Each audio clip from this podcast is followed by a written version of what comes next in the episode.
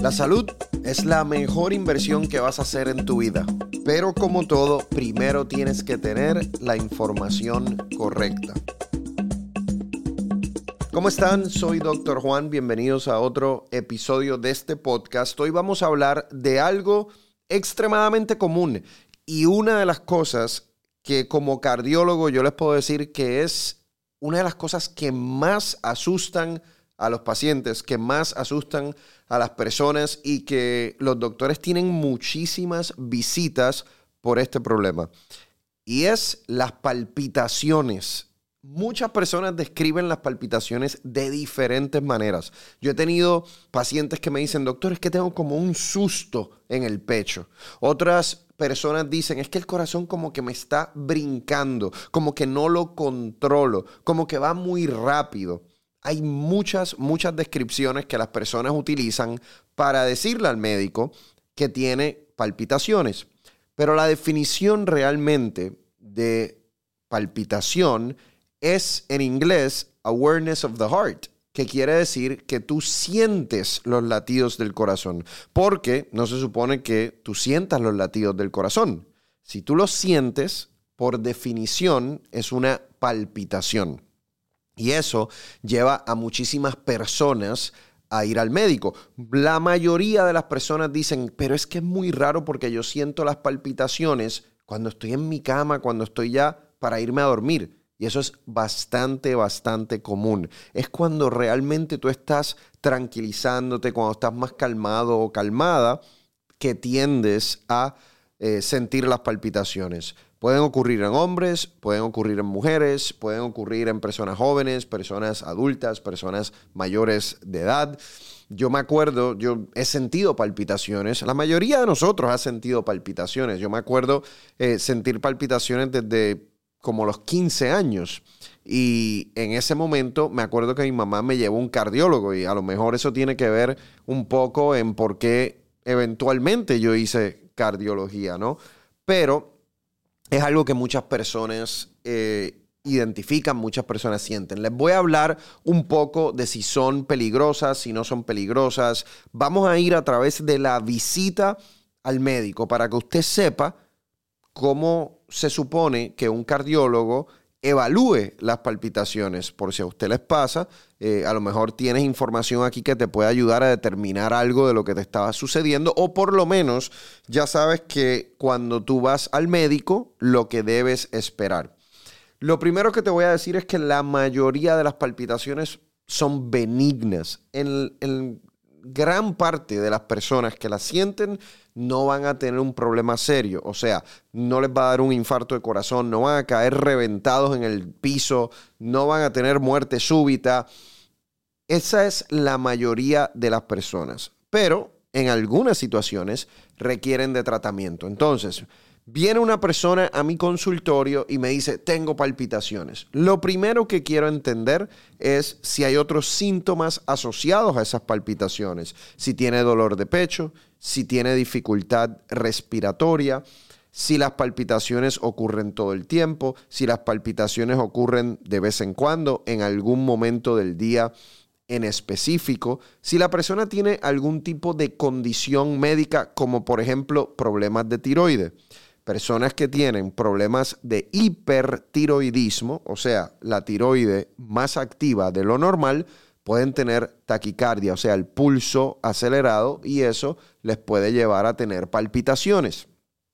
Así que yo quiero saber si hay un historial, por ejemplo, de hipertiroidismo. Otra cosa, en mujeres embarazadas, normal que tengan palpitaciones, porque en una mujer embarazada, la circulación en tu cuerpo, o sea, la sangre en tu cuerpo, el volumen de líquido en tus eh, arterias aumenta un 25% más o menos cuando una mujer está embarazada y eso hace que el corazón tenga que trabajar más y eso causa las palpitaciones. Entonces, en una mujer embarazada, no se preocupen, es normal. Hipertiroidismo, como les decía, ya eso es algo que necesita tratamiento. Lo otro que quiero ver cuando estoy evaluando al paciente es los medicamentos. Hay medicamentos que pudiesen causar palpitaciones. Por ejemplo, las personas que utilizan medicamentos para el déficit de atención, ¿verdad? Estos medicamentos como el Laderal, por ejemplo, el Ritalin, el Vyvanse, esos medicamentos pudiesen también causar esas palpitaciones, te aceleran el pulso. Otra de las cosas que me gusta preguntarle al paciente es si ha tenido alguna enfermedad en los últimos días, por ejemplo, alguien que ha tenido diarrea, eh, es una persona que puede estar deshidratada. Cuando estás deshidratado puedes tener palpitaciones. Entonces es importante también eh, tener ese historial si la persona ha estado enferma en los últimos días. A lo mejor tuvo congestión nasal, a lo mejor tuvo una gripe y está tomando un descongestionante que tiene fenilefrina y eso te puede causar las palpitaciones.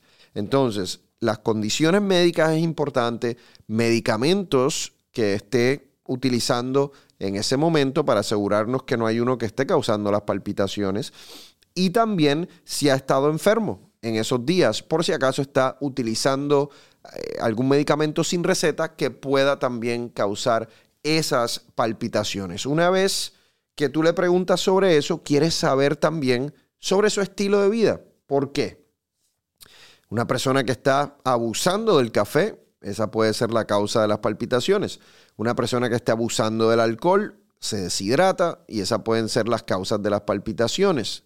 Una persona que está usando droga, obviamente una persona que está usando cocaína, por ejemplo, esa puede ser la causa de las palpitaciones. Uno tiene que preguntar qué es lo que está sucediendo en la vida de esa persona. El estrés, es una de las principales causas de palpitaciones. Cuando tú tienes estrés, tu cuerpo libera mucha norepinefrina, mucha pinefrina, te sube el pulso cardíaco y puedes tener palpitaciones. El no dormir bien te puede causar palpitaciones. Llevas varios días durmiendo cuatro horas porque estás trabajando, porque estás estudiando. Eso también te lo puede ocasionar. Entonces, es importante también el estilo de vida de la persona qué está sucediendo en la vida de esa persona. Luego de que yo como cardiólogo tengo una idea de esas enfermedades, tengo una idea de su estilo de vida, medicamentos, lo único que quiero saber en términos del historial no físico de esa persona es si en su familia hay alguien que ha muerto súbitamente. ¿Por qué? Porque ahí lo que quiero hacer es descartar que haya algún tipo de enfermedad genética peligrosa que pueda causar esas palpitaciones. Es raro, realmente no me acuerdo la última vez que vi un paciente con eso. Es raro, pero es importante preguntarlo, porque si alguien, un paciente te dice, sí, mi papá murió a los 45 años y fue muerte súbita, solamente me dijeron que era del corazón, hay que averiguar que no haya una condición genética que afecte la parte eléctrica del corazón que pueda llevar a una arritmia, a un desorden del ritmo cardíaco que sea peligroso para el paciente. Entonces, es rarísimo, pero eh, hay que averiguarlo. La mayoría de las veces ahí voy a proceder a hacer un electrocardiograma. Usted sabe lo que es un electrocardiograma, ¿verdad? Donde te ponen los chuponcitos y entonces uno puede ver la parte eléctrica del corazón. Ahí uno puede ver si la persona tiene un ritmo normal.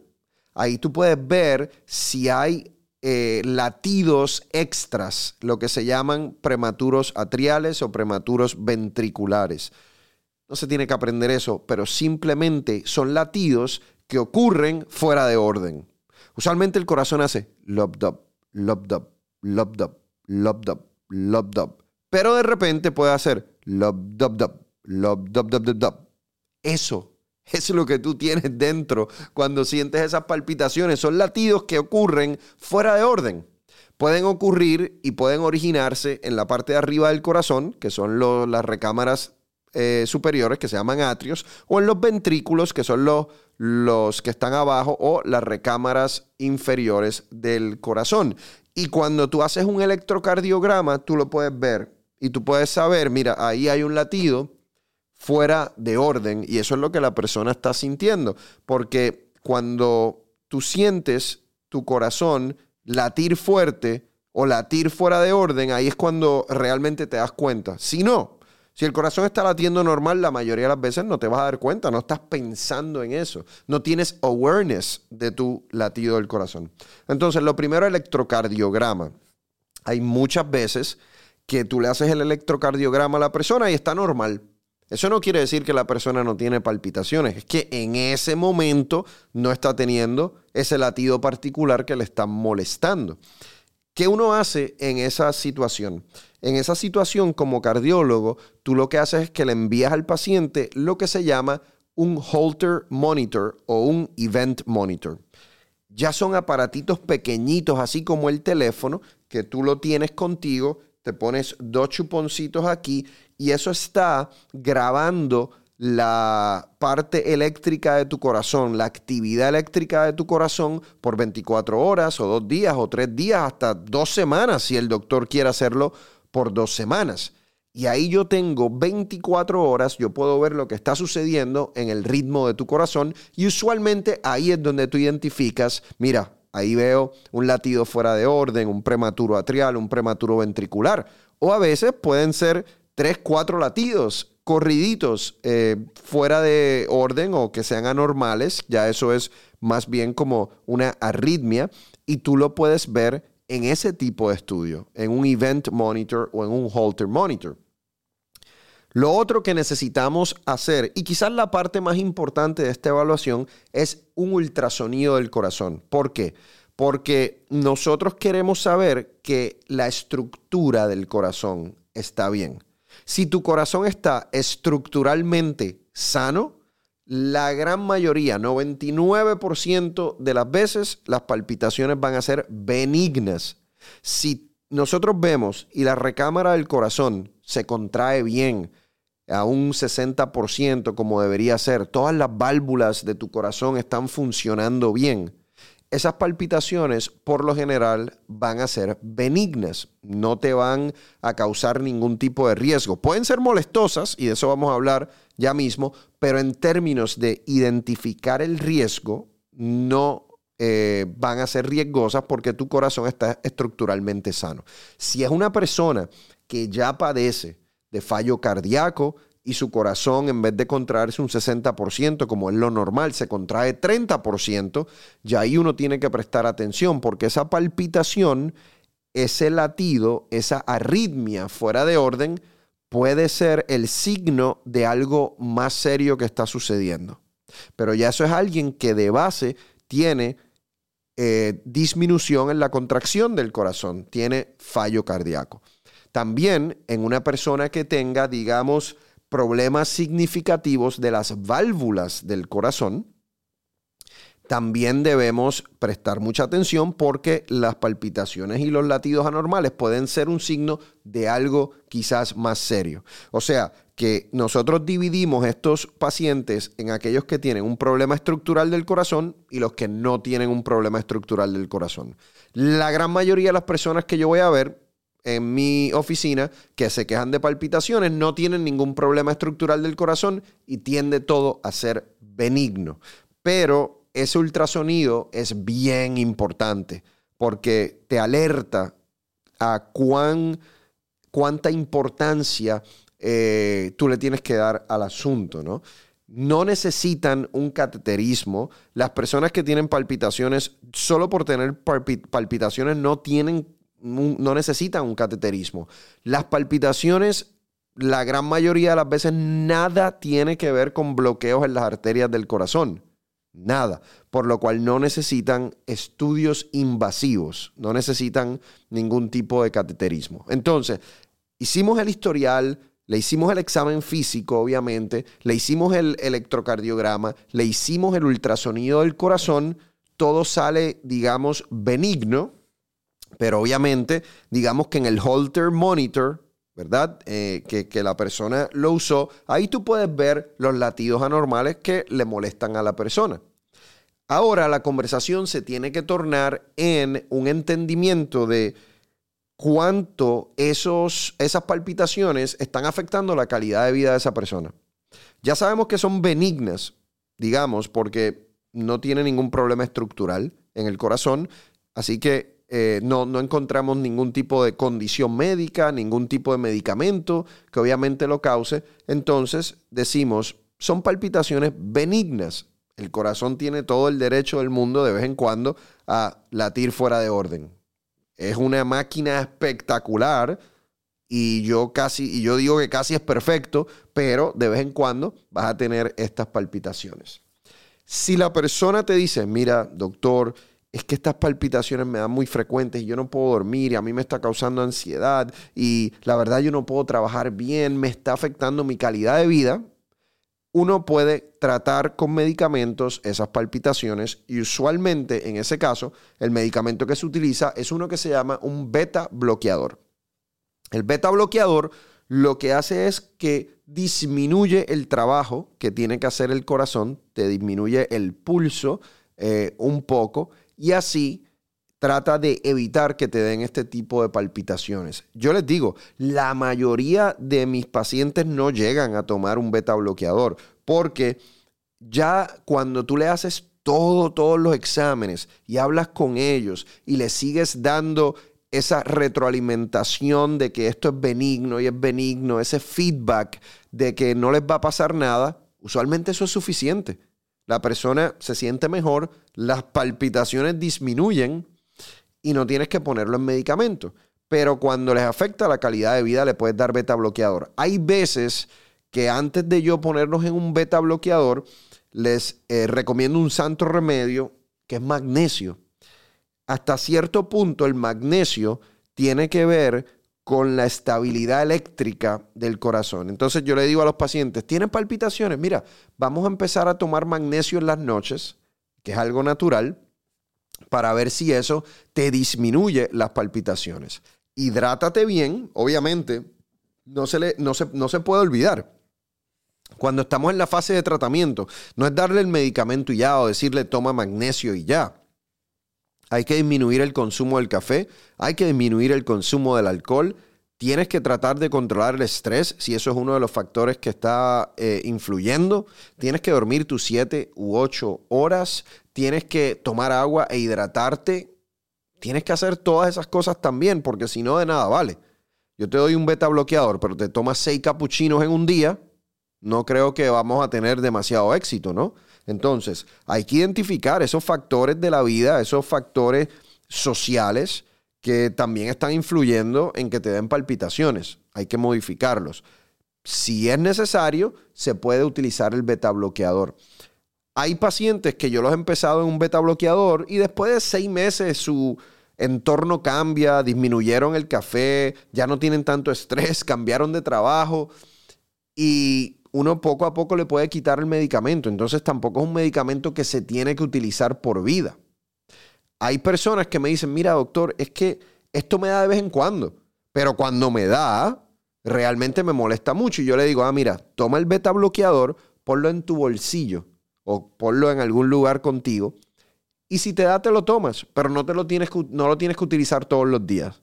Eso es lo que se llama en inglés un pill in a pocket approach. Tienes el medicamento por si lo necesitas, pero no, lo, no lo utilizas todos los días. Y ese realmente es como, así realmente es como nosotros vemos y evaluamos y tratamos a pacientes que tienen eh, palpitaciones. Ya cuando tú tienes un paciente, digamos, de fallo cardíaco congestivo, que está teniendo esas palpitaciones, que, que tú puedes identificar cuando le haces el holter, arritmias más serias como eh, taquicardia ventricular, ya eso es un paciente que necesita más cuidado. Hay, un, hay pacientes que necesitan medicamentos antiarrítmicos, hay pacientes que de hecho necesitan procedimientos en donde uno pone un catéter y eh, a través de una arteria así en, en la muñeca, tú lo llevas al corazón y puedes localizar el área del corazón donde está la actividad eléctrica anormal y, lo, y puedes quemar ese tejido para tratar de evitar esa arritmia. Eso se llama una ablación. Esas son cosas que ya ocurren en pacientes que tienen un problema estructural del corazón, como les decía, que uno identifica una arritmia más severa. Esa es la minoría de los, de, de los pacientes. La mayoría de ustedes que tienen palpitaciones es lo que yo les estaba explicando. Vuelvo y se los voy a repetir. Si antes de ir al médico usted eh, se pone a pensar, ¿cuánto café estoy tomando? ¿Estoy tomando agua suficiente? ¿Cuánto alcohol estoy tomando? ¿Tengo estrés? ¿Estoy durmiendo mis 7 u 8 horas? importantísimo porque a lo mejor tú lo puedes solucionar antes de ir al médico. Si eres una persona que padece de tiroide, digamos de hipotiroidismo y estás eh, tomando medicamento para la tiroide y estás teniendo palpitaciones, tienes que asegurarte que el medicamento, que la dosis no es muy alta. Y para eso hay que hacerse sangre, medirse los niveles de tiroide, hablar con el médico. Entonces, hay mucho de esto que es lógica. Eh, si usted tiene palpitaciones y le molesta y usted mira esos factores que le acabo de decir y usted dice, la verdad, yo estoy bien, yo no estoy tomando mucho café, no estoy tomando mucho alcohol, tomo agua, vaya a su médico para que le hagan la evaluación que yo le acabo de decir. Antes de terminar, quiero hablar de eh, fibrilación atrial, porque eso causa palpitaciones, es muy común y mucha gente se asusta. Fibrilación atrial o fibrilación auricular, en inglés atrial fibrillation, es cuando la persona desarrolla un ritmo irregular, pero constante. No es una palpitación aquí y allá. No, el corazón se va constante ahora sí de manera irregular. Eso sucede usualmente en personas mayores de 50 años que padecen de obesidad, que padecen de hipertensión, que padecen de diabetes. Eso es el factor, los factores de riesgo para esta arritmia que se llama fibrilación atrial. Mucha gente llegan a los hospitales con esto porque cuando el corazón se va en esa irregularidad, muchas veces cuando tú caminas o tratas de subir escaleras, te sientes fatigado porque el ritmo del corazón se va por encima de 100 latidos por minuto. Puedes tener dificultad respiratoria y la gente eso le molesta. Yo siempre le digo a mis pacientes, la fibrilación atrial es más annoying que letal. O sea, molesta más realmente de lo que puede ser peligroso. Hay una cosa que uno tiene que tomar en cuenta. Si tú tienes fibrilación atrial, tu riesgo de tener un infarto cerebral aumenta. Porque como el corazón se está, está latiendo de manera irregular, es más propenso para desarrollar coágulos dentro del corazón y esos coágulos se pueden ir al cerebro. Por eso es que una persona con fibrilación atrial tiene que estar en un anticoagulante, en un medicamento para que la, sangre esté como más fina y tú puedas evitar que se formen esos coágulos, ¿verdad? Por eso es que es importante detectar con un electrocardiograma esa fibrilación atrial. Eventualmente, esas personas, tú les puedes, les das el anticoagulante, les puedes dar medicamentos para tratar de disminuir el ritmo del corazón para que se sientan bien y esperar a ver si el mismo corazón vuelve a su ritmo normal. Hay veces que el corazón no vuelve a su ritmo normal y nosotros tenemos que hacer algo para devolverle a esa persona, a ese corazón, ese ritmo sinusal, que es el ritmo normal de cada persona, y se hace un procedimiento en el hospital que se llama una cardioversión. Esto es controlado, no como usted lo ve en las películas que le das el choque eléctrico al paciente donde quiera que esté el paciente brinca, eso no es así. Eh, paciente que tiene fibrilación atrial, que no se le fue con medicamentos, lo llevan al hospital, lo sedan, lo sedan para que esté dormido, dormida y no se acuerde de lo que está sucediendo, te ponen los parchos en tu pecho y le das una corriente eléctrica al corazón para que el corazón vuelva a su ritmo normal. La persona no lo siente, la persona no se acuerda de eso. Es un procedimiento realmente de muy bajo riesgo. Yo debo haber hecho, yo no sé, cuando estaba en entrenamiento, cientos y cientos, quizás mil de esos procedimientos y nunca hubo una complicación. Es, suena peor de lo que es. No, me están dando un choque eléctrico en el corazón. No, es bien controlado, es bien bajo riesgo y funciona la mayoría de las veces. Hay veces que esas personas que tienen fibrilación atrial, les da fibrilación atrial, se les va, vuelve, viene, vuelve, se va, in and out. Es lo que se llama paroxysmal atrial fibrillation. Esas personas, algunas se pueden beneficiar de lo que yo les decía, cuando te ponen un catéter por aquí, te lo llevan al corazón y queman unas áreas del corazón para, para tratar de prevenir este ritmo para que la fibrilación atrial no ocurra de nuevo. Eso se llama una ablación. Y hay pacientes que eh, reciben eso con, una, con un potencial o una probabilidad de cura de más de 90%. Y eso es un procedimiento realmente también de bajo riesgo que lo hacen unos cardiólogos específicos que se llaman electrofisiólogos. Así que Esa es fibrilación atrial. Lo quería decir porque es bien común y si usted siente ese ritmo irregular de manera constante, ahí sí es importante si se asocia a dolor de pecho, si se asocia a dificultad respiratoria, importante que vaya al médico eh, para que lo diagnostiquen de manera adecuada y le puedan dar, número uno, la anticoagulación, ¿verdad? Para que esté más líquida la sangre y prevenir trombos. Y número dos, para que le puedan dar medicamentos para bajar ese eh, ritmo del corazón y que usted se sienta mejor. Esas son las palpitaciones. Una de las causas más comunes de visitas al cardiólogo. Espero eh, que haya sido útil. Te vuelvo y te recalco por la tercera vez. La mayoría de las veces que vas a tener palpitaciones es algo que está sucediendo en tu vida. Mira el café, mira el alcohol, mira el estrés, asegúrate que estés durmiendo, mira cuánto líquido estás consumiendo eh, y que no estés deshidratado, asegúrate que no estés tomando algo ya sea recetado o no recetado que te las pueda causar. La mayoría de las veces eso resuelve el problema.